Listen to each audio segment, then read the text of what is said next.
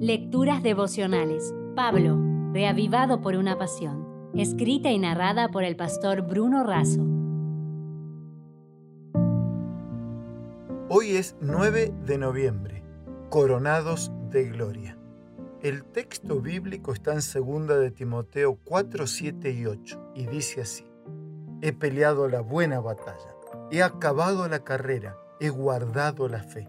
Por lo demás, me está reservada la corona de justicia, la cual me dará el Señor, juez justo en aquel día, y no solo a mí, sino también a todos los que aman su venida.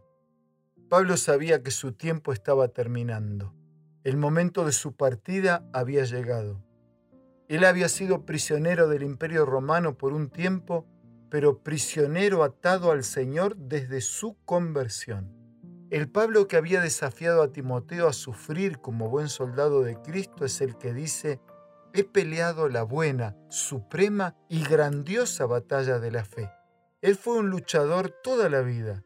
Luchó contra autoridades de esta tierra y contra huestes espirituales de maldad. Se vistió de la misma armadura que ofreció a todos.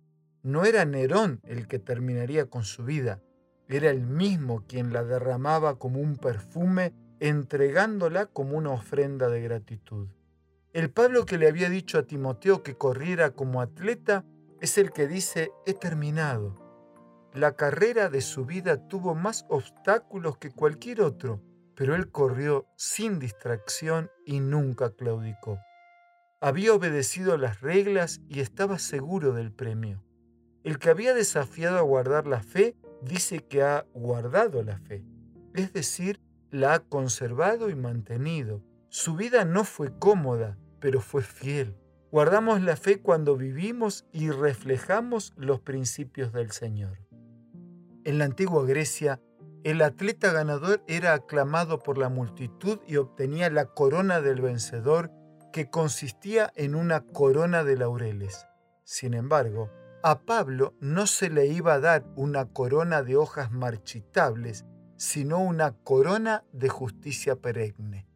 Pablo, que había enfrentado sin temores acusaciones y jueces injustos, estaba listo para enfrentar al juez justo y verdadero.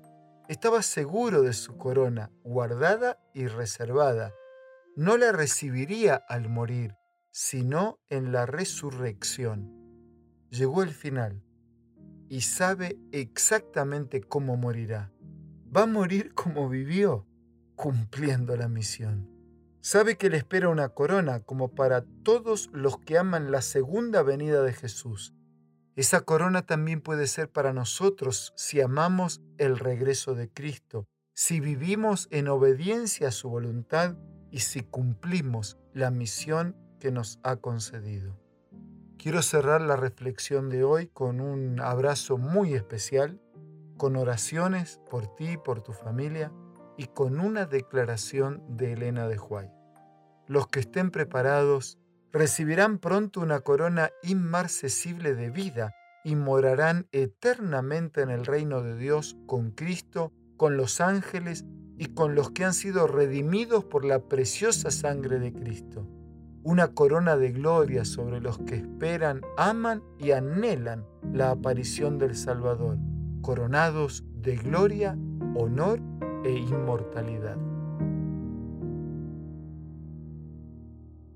Si desea obtener más materiales como este, ingrese a editorialaces.com.